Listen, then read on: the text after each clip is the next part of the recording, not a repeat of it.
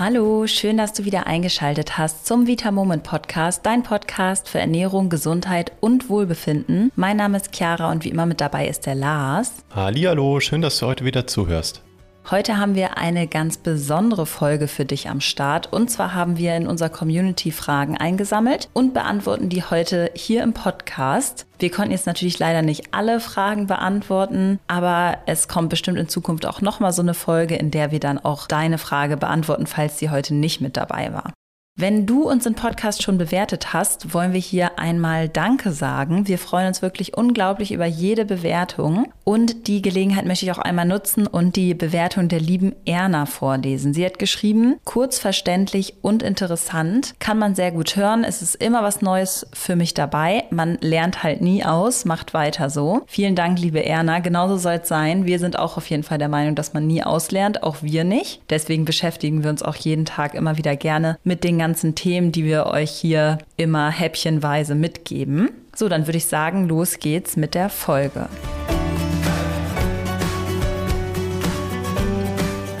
Dann starten wir mal direkt mit der ersten Frage, die uns erreicht hat. Und zwar, wann baue ich die Eiweißshakes mit ein? Nehme ich sie als Mittagessen für unterwegs oder wie soll das Ganze ablaufen? Lars, magst du da einmal ein paar Tipps zu geben?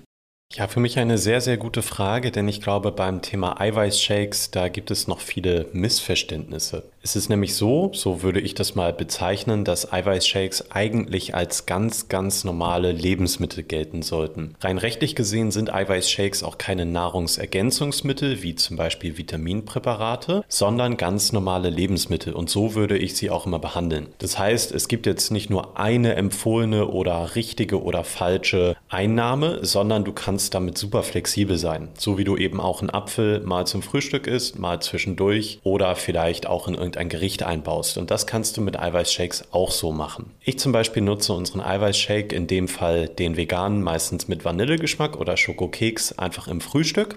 Das bedeutet, ich esse häufig Haferflocken und die gieße ich dann mit kochendem Wasser auf oder koche die tatsächlich im Topf. Und da kommt dann einfach noch ein Löffel Eiweißpulver mit rein. Genauso gut kannst du aber einfach auch immer einen Eiweißshake parat haben. Zum Beispiel stellst du dir den bei der Arbeit hin, also ungemischt. Du hast also einfach einen Shakerbecher und eine Dose von unserem Daily Protein da. Und wenn du dann vielleicht mal irgendwie ganz starken Heißhunger bekommst, unbedingt was Süßes essen musst und du weißt, wenn du jetzt noch eine halbe Stunde wartest, dann würdest du irgendwo die Süßigkeitenbox plündern, dann kannst du ganz, ganz wunderbar dir lieber einen Shake machen. Der ist dann griffbereit, der ist ganz schnell zubereitet und der wird höchstwahrscheinlich deinen Süßhunger und generell auch wirklich den normalen Hunger so ein bisschen stillen. Das ist, glaube ich, sehr, sehr gut. Wichtig, ich würde jetzt den reinen Eiweißshake nicht als Mahlzeitenersatzshake sehen, der Grund ist hier einfach, dass wenn du nur den Eiweißshake insbesondere mit Wasser trinken würdest, dann sind das gerade mal ungefähr 100, 110, 120 Kalorien und das ist einfach zu wenig für eine Mahlzeit. Wenn du hier häufig zuhörst, dann weißt du, dass wir ja keine Radikaldiäten und so weiter empfehlen und deswegen wäre das einfach als vollwertige Mahlzeit zu wenig. Das heißt, als Tipp könnte man jetzt ja eigentlich sagen, dass wir da zum Beispiel nochmal sowas wie Haferflocken mit einrühren, ein bisschen Obst oder auch einen leckeren Quark und das Ganze dann so vermischen, dass wir dann einfach mehr Kalorien haben und auch einfach eine höhere Vielfalt an verschiedenen Nährstoffen, oder? Genau, das ist richtig. Das würde ich unbedingt machen. Und eigentlich ist ein guter Eiweißshake wie bei uns von Vita Moment gemischt mit Wasser, mit Leinsamen, mit Quark, mit Haferflocken oder so das alles zusammen im Mixer ist in der Regel auch einfach gesünder als die zu kaufenden Mahlzeitenersatzshakes. Das wäre also unbedingt mein Tipp, wenn du das nutzen möchtest. Ich fasse das sonst nochmal zusammen zu der Frage.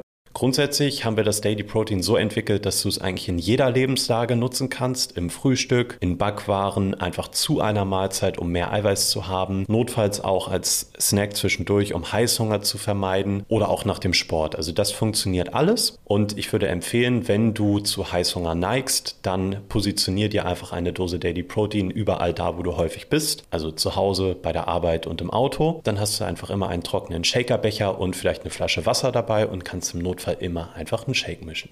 Ja, dann kommen wir auch schon zur nächsten Frage und zwar, wie kann ich meinen Harnsäurewert senken? Generell ist es hier wichtig, dass du dich purinarm ernährst, damit weniger Harnsäure gebildet wird. Und dazu gibt es auch wirklich ganz, ganz tolle Kochbücher. Da kannst du gerne mal entweder googeln oder mal in eine Buchhandlung gehen und danach fragen. Und da sind dann wirklich auch immer nur Rezepte mit purinarmen Lebensmitteln und das senkt dann wiederum deine Harnsäure. Lars, was haben wir da noch für Tipps? Also das Wichtigste wäre wahrscheinlich, um den erhöhten Harnsäurewert zu reduzieren, dass du das Übergewicht abbaust, wenn du aktuell welches hast. Das heißt natürlich, Bewegung ist wichtig, eine gute Ernährung ist wichtig und auch gute Erholung im Sinne von Schlaf und Stressmanagement ist wichtig. Ansonsten, damit du wenig Harnsäure bildest, wäre auch wichtig, dass du dich anti-entzündlich ernährst. Dazu haben wir ja schon eine komplette Podcast-Folge gemacht, die findest du dann in der Beschreibung verlinkt. Und ansonsten ist sehr wichtig bei der purinarmen Ernährung gegen Harnsäure sozusagen, dass du wirklich wenig Weißmehl isst, wenig oder kein Fertigessen und Fastfood. Das bedeutet, deine Lebensmittel sollten möglichst frisch sein, es sollte möglichst viel Gemüse dabei sein und auch viele gesunde Fette. Komplett verzichten solltest du auf jeden Fall auf Zucker. Also den solltest du echt drastisch reduzieren und auch Obst nur in geringen Mengen, weil Fructose auch nicht gut ist. Worauf du unbedingt auch verzichten solltest, sind Innereien, Meeresfrüchte, Fleisch, Soja, Linsen, Bohnen, Champignons, Spinat und Kohl. Das findest du dann aber auch in diesen Büchern eigentlich nochmal wieder, diese tollen Kochbücher, die dafür gut sind, weil diese Lebensmittel einfach sehr, sehr viel Purin enthalten und daraus dann Harnsäure gebildet wird.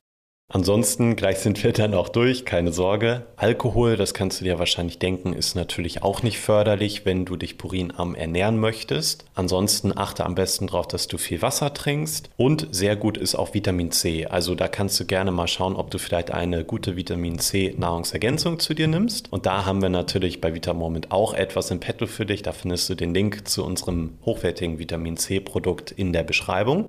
Denn Vitamin C kann die Harnsäureausscheidung erhöhen. Das heißt, im besten Fall kann es dazu führen, dass du weniger Harnsäure bei dir im Körper hast. Ganz genau. Dann kommen wir auch schon zur nächsten Frage. Die kommt auch sehr, sehr oft und war uns auch wichtig, jetzt mal hier einmal zu besprechen. Und zwar, dass die Person Krämpfe hat, obwohl sie Magnesium einnimmt. Und man denkt ja immer, okay, ich habe irgendwie Muskelkrämpfe oder auch so ein Augenzucken. Da hilft mir auf jeden Fall Magnesium. Manchmal ist es aber dann dennoch so, dass es nicht hilft. Lars, woran kann das dann liegen?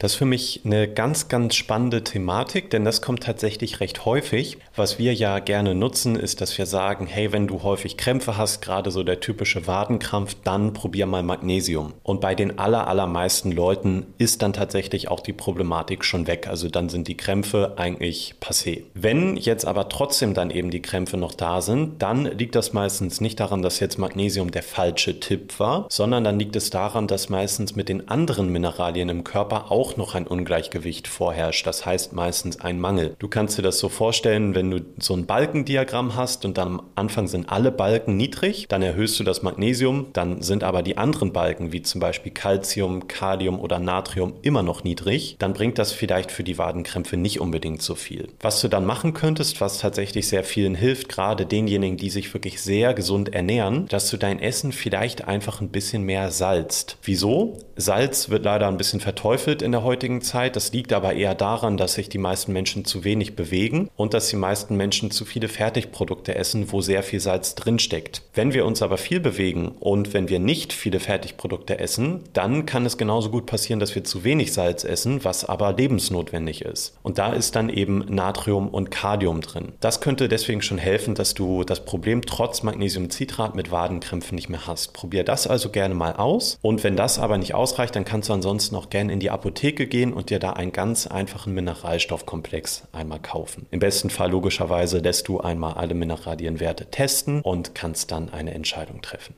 Ganz genau. Und was wir ja auch noch haben, ist auf jeden Fall ein sehr, sehr hochwertiges Calcium, was ich persönlich gerade zum Beispiel auch wieder einnehme und mir total hilft. Also falls du da dann einen Mangel messen solltest, dann kannst du darauf auch sehr, sehr gerne zurückgreifen. Das ist nämlich unter anderem auch vegan, was natürlich auch für viele ein großer Faktor ist. So, dann kommen wir auch schon zur nächsten Frage und zwar, ob Kreatin auch für Frauen sinnvoll ist. Erstmal zur Erklärung. Kreatin ist eine Aminosäure, die wiederum aus drei Aminosäuren zusammengesetzt ist, aus dem Arginin, Glycin und Methionin. Ist jetzt nicht so wichtig, aber einmal als Erklärung. Du findest Kreatin insbesondere in rotem Fleisch. Lars, sag du uns doch mal, was da jetzt die Studienlage sagt, wofür Kreatin überhaupt sinnvoll ist und ob das als Frau auch sinnvoll ist. Ja, hier mache ich gern noch mal einen kleinen Bogen. Das habe ich ja eben beim Eiweiß bei der ersten Frage auch schon gemacht. Der Grund ist, dass ich es sehr, sehr wichtig finde, gesundheitlich mit so typischen Mythen oder Schubladendenken aufzubrechen. Und Kreatin wird immer so in die Schublade nur für Sportler, nur für so Muskeltiere gesteckt, was aber nicht richtig ist. Kreatin ist nämlich laut Studien sehr, sehr gut dafür, den Muskelaufbau und die Regeneration zu fördern. Das ist logischerweise für Sportler natürlich sehr wichtig. Das ist genauso aber für Menschen wichtig, die keine Sportler oder Sportlerinnen sind. Wieso? Weil wir im Zweifel eigentlich alle zu wenig Muskeln haben und weil wir uns zu wenig bewegen. Und Kreatin kann uns da einfach ein bisschen weiterhelfen. Zudem ist es laut Studien insbesondere bei Vegetariern und Veganern so, dass eine Kreatineinnahme die geistige Leistungsfähigkeit erhöhen kann, also die kognitive Funktion. Kreatin. Hier ist der Grund, Chiara hat ja eben gesagt, dass Kreatin hauptsächlich in rotem Fleisch vorkommt. Und da Vegetarier und Veganer das ja nicht essen, kann die Einnahme von Kreatin hier helfen. Und auch Frauen, insbesondere Frauen sogar häufig, benötigen Muskelmasse. Und das wird auch noch wichtiger, je älter wir werden oder je älter Frauen werden. Deswegen ist unbedingt wichtig, dass Frauen sich auch um ihre Muskeln kümmern, am besten Kraftsport machen, um einfach fit und gesund zu bleiben. Und das kann auch dann später zum Beispiel in den Wechseljahren helfen. Und hier könnte Kreatin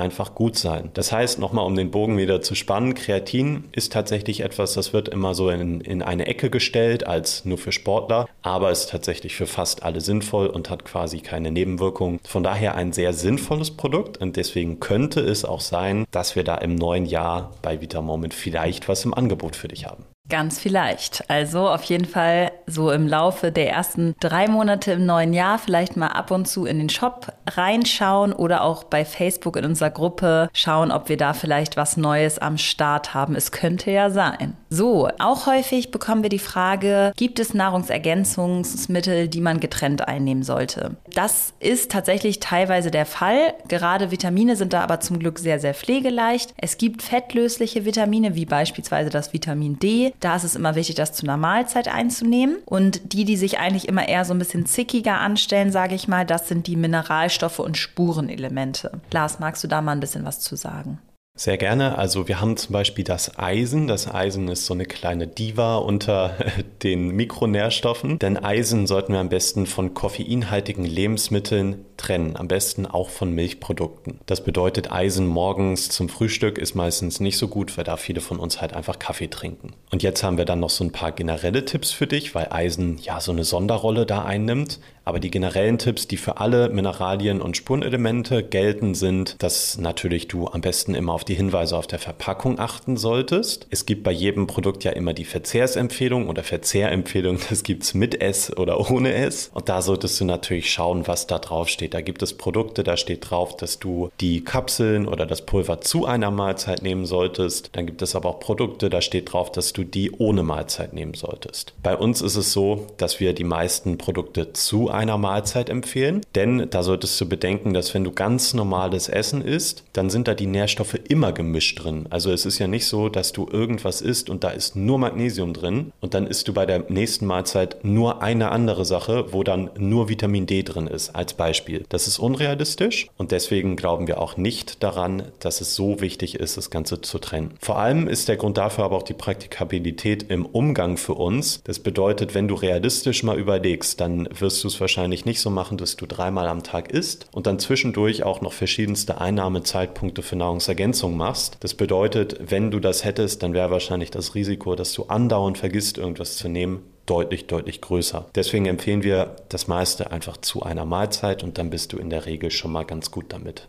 Ja, und auch ein großer Faktor ist, dass wir unsere Produkte auch meistens so in der Höhe dosieren, dass es für dich sinnvoll ist und dein Körper auch gut aufnehmen kann. Und in dem Fall ist es dann nicht extrem hoch dosiert, sodass es schon wirklich am Anschlag ist, sondern wirklich moderat dosiert, sodass dein Körper auch gut darauf reagiert. Und da ist es tatsächlich oft nicht so, dass die sich jetzt gegenseitig hemmen. Erst in den höheren dosierten Bereichen kann es dann dazu kommen, dass sie sich hemmen. Deswegen da auf jeden Fall mal schauen, auch wie du es verträgst und wie du das Gefühl hast, dass es gut aufgenommen wird. Wir haben bei Vita Moment auch eine ganz, ganz tolle Tabelle dafür. Da kannst du auf jeden Fall mal in der Folgenbeschreibung auf den Link klicken und dann siehst du, was einander hemmt und was einander vielleicht auch in der Einnahme fördert. Sollten aufgrund eines festgestellten Mangels jetzt größere Mengen eingenommen werden, weil du gemerkt hast, ah, ich habe irgendwie einen extremen Mangel an Eisen, da möchte ich jetzt ein bisschen mehr einnehmen, dann kann es auch sinnvoll sein, das über den Tag zu verteilen. Beispielsweise auch bei Magnesium. Wenn du alles auf einmal morgens einnimmst, wenn du irgendwie meinetwegen 500 Milligramm oder 800 nehmen müsstest, wird das meistens nicht ganz so gut aufgenommen. Wenn du aber morgens ein bisschen nimmst, mittags ein bisschen und abends, dann wird das meistens deutlich besser eingenommen. Auch wenn du Medikamente nimmst, dann solltest du die Einnahme auf jeden Fall mal mit deinem Arzt absprechen. Und das gilt natürlich auch bei Vorerkrankungen, wo du dir irgendwie Gedanken machst. Wir können da jetzt keine medizinische Beratung leisten. Und um auf der sicheren Seite zu sein, kannst du da immer gerne mit deinem Arzt einmal sprechen.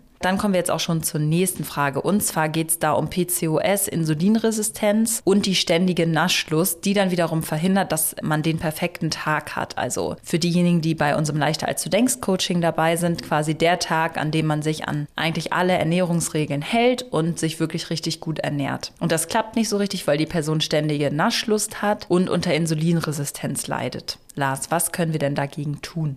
Also was ganz wunderbar helfen könnte, sind generell Lebensmittel, die Bitterstoffe enthalten, denn Bitterstoffe sind quasi eine natürliche Appetitbremse. Außerdem finde ich aber wichtig, tatsächlich nochmal einen Schritt weiter vorne anzusetzen und mich zu fragen, wieso esse ich oder nasche ich denn jetzt gerade? Ich würde da empfehlen, dass du dir vielleicht mal aufschreibst, wieso das gerade der Fall ist und da kommt dann eben häufig bei raus, dass du vielleicht gerade aus Langeweile nascht oder als Belohnung für dich, zum Beispiel weil du bei der Arbeit eine Aufgabe abgeschlossen hast oder vielleicht auch, weil du dich bei der letzten Mahlzeit eigentlich nicht richtig satt gegessen hast. Wichtig ist hier einfach mal zu hinterfragen, weshalb du was tust und dann einfach da eine Lösungsstrategie zu finden. Langeweile oder Belohnung, da weißt du natürlich selber, das sind eigentlich keine Dinge, weshalb du essen solltest. Und das ist dann im Zweifel wichtiger, sich das bewusst zu machen, als dafür jetzt irgendwelche besonderen Ernährungstipps zu haben. Ansonsten ist wichtig, dass du dich ablenkst, dass du viel Wasser trinkst oder gern auch ungesüßten Tee. Bewegung kann auch sehr gut helfen und falls du gerade vielleicht sehr viele Kohlenhydrate isst, dann kann es sich auch lohnen, dass du die etwas reduzierst und dafür mehr Eiweiß isst, denn das sättigt auch sehr, sehr lange. Häufig haben viele von uns auch Nährstoffhunger. Der Nährstoffhunger entsteht dann, wenn wir einen Nährstoffmangel haben, wie zum Beispiel einen Magnesiummangel und wenn wir dadurch dann Lust auf bestimmte Lebensmittel bekommen, wo dann eben dieser Nährstoff vermehrt drin vorkommt. Der Klassiker ist da, wenn ich ganz viel Lust auf Schokolade habe, dann kann das häufig ein Magnesiummangel sein, denn in der Ressource Kakao, da steckt tatsächlich viel Magnesium drin.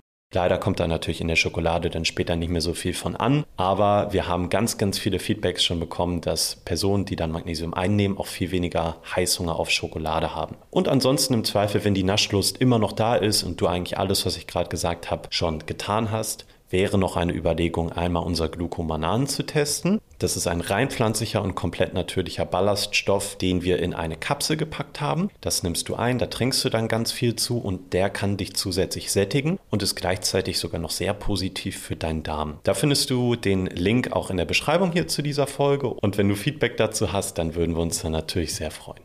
So, dann kommen wir auch schon zur nächsten Frage und zwar die Dosierung von K2. Die Frage ist, wie viel die Person davon einnehmen sollte. K1 und K2 wird gar nicht seit so langer Zeit überhaupt unterschieden und auch die Mangelsituation ist da relativ unterschiedlich und kann man jetzt keine klare Linie ziehen. Insgesamt ist die Studienlage, was das Thema angeht, noch sehr, sehr in den Kinderschuhen, sage ich mal. Typischerweise empfiehlt man so 100 bis 300 Mikrogramm. Ich persönlich nehme 200 Mikrogramm am Tag und ich würde auch nicht unbedingt jetzt sagen, dass man mehr einnehmen sollte. Oder ich persönlich würde es auf jeden Fall nicht machen. Wie gesagt, da ist aber noch alles sehr, sehr am Anfang und kann man jetzt noch keine großartigen anderen Aussagen als die, die ich gerade getätigt habe, tätigen. So, dann kommen wir auch schon zu unserem Vitamin D3. Und zwar wurde gefragt, wieso es so hoch dosiert ist. Lars, magst du da mal was zu sagen?